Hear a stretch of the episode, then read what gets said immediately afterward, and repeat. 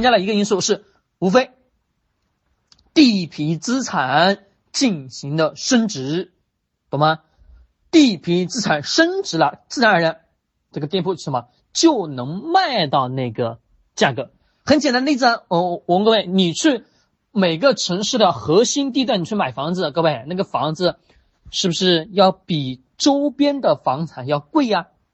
是的，懂我所所说的意思吗？这就叫重置价值，对吧？重置价值，我们好，各位，这个就叫重置价值，我们就假设什么？这个重置价值就是这么多，好不好？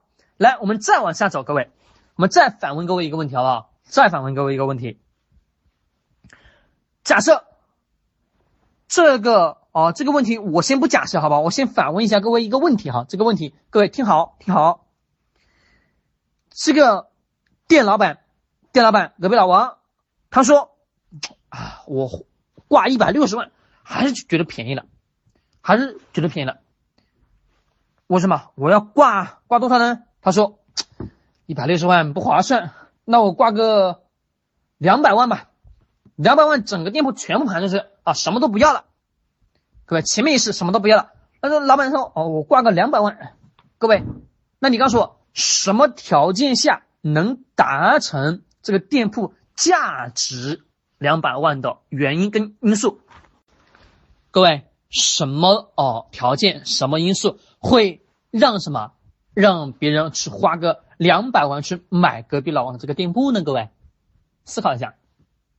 思考一下，今天的商业模式当中，其实已经有很多什么这种案例的存在了，很多这种案例存在。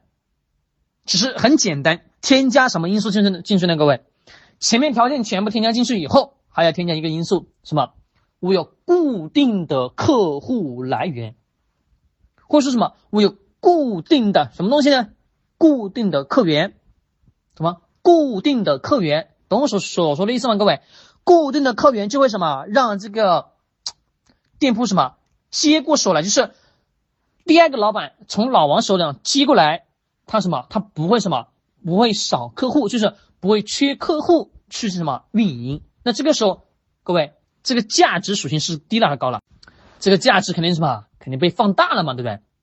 因为你想想我的店铺我干一年，每年稳稳当当的什么能有什么能挣个。二十万，稳稳当当的能挣个二十万，那只是隔壁老王觉得累，哎呀，我把它转出去，而且我还什么稳稳当当每年都能挣呃二十万，并且是固定的客户群体，固定什么客源，因为我开的这个餐馆都是周边的什么周边的老呃一些呃居民过来吃，对吧？